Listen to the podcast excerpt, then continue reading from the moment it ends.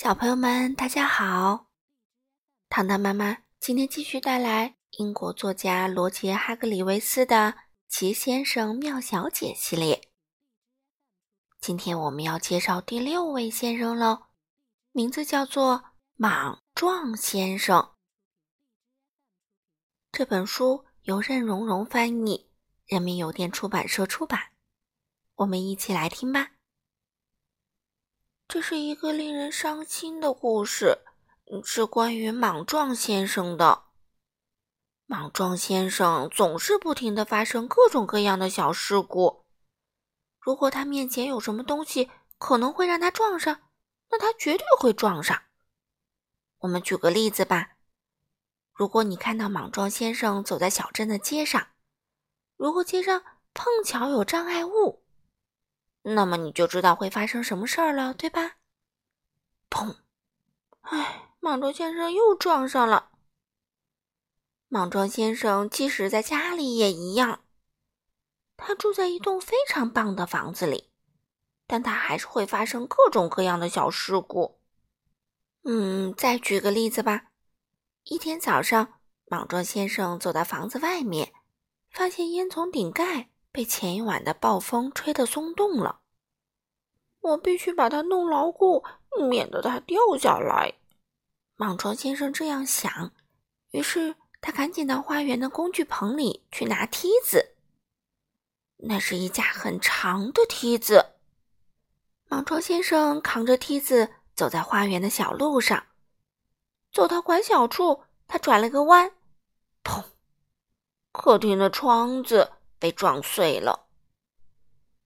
哦，天哪！莽撞先生转身想去看看发生了什么事儿。砰！在他身后，厨房的窗子也被撞碎了。哦，天哪！莽撞先生把梯子靠在墙上，想爬上屋顶去修烟囱顶盖。哗啦啦！卧室的窗子也被撞碎了。哎，瞧，莽撞先生总会发生这样那样的小事故。莽撞先生曾做过很多种工作，但莫名其妙的每个工作都干不长。只要东西被弄丢了、打碎了、碰坏了、撞烂了、摔折了、折断了、撕裂了、炸飞了、扭歪了、砸塌了、劈裂了、割开了。准是莽撞先生干的。下面举个例子：莽撞先生在农场工作的时候，被农场的狗绊倒了，于是他把给农夫妻子的牛奶全洒了。最后，洒掉的牛奶被农场的猫全舔光了。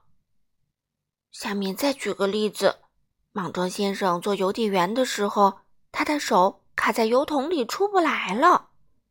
最后还是消防队赶来救了他。下面再举个例子：莽撞先生当公共汽车售票员的时候，有一次他从车上摔了下来，然后就再也没追上车。那一次，所有的乘客都没买票。下面再举个例子：莽撞先生做木匠的时候啊，他发现每次钉钉子、锤子十有八九。都是砸在他的大拇指上，而不是砸到钉子上。唉，为了摆脱这些不幸的遭遇，莽撞先生决定去度假。他想利用度假的时间，好好想想自己可以做什么工作，又不被大家讨厌。于是他来到车站，准备坐火车去海边。在莽撞先生度假的时候，又发生了一些事情。嗯，下面举个例子啊，他从船上掉进了大海里，最后救生艇把他救了上来。下面再举个例子，有一天他正沿着海滩静静的散步，边走边想事情，结果他的脚卡在了一只水桶里，怎么都拔不出来。最后他只好带着水桶走了好几个小时。下面。再举个例子，还有一次，他在海边散步的时候，径直掉进了一个别人挖的大坑里。于是他不得不在坑里待了一整夜，因为他自己爬不出来。不过，虽然出了些小事故，莽撞先生对这次假期还是很满意，因为他在度假的时候，他想到了一个绝妙的主意。他知道该做什么样的工作了。这是莽撞先生想到过的最好的主意，好的不能再好了。现在，莽撞先生为农场主大麦先生干活，而且干得很开心。大麦先生的农场里有一个很大的苹果园，莽撞先生就在那里工作。莽撞先生负责摘苹果，他不像其他人那样爬梯子上树摘苹果。哦不，莽撞先生摘苹果的办法要好得多，他只要在树下来回走走就行了。莽撞先生就是莽撞先生，走一会儿就会撞到树上，砰！一个苹果落下来了。莽撞先生用手接住了它。这么一来啊，摘苹果的工作就变得容易很多。莽撞先生对自己的新工作很满意，大麦先生呢，对他的新故宫也很满意。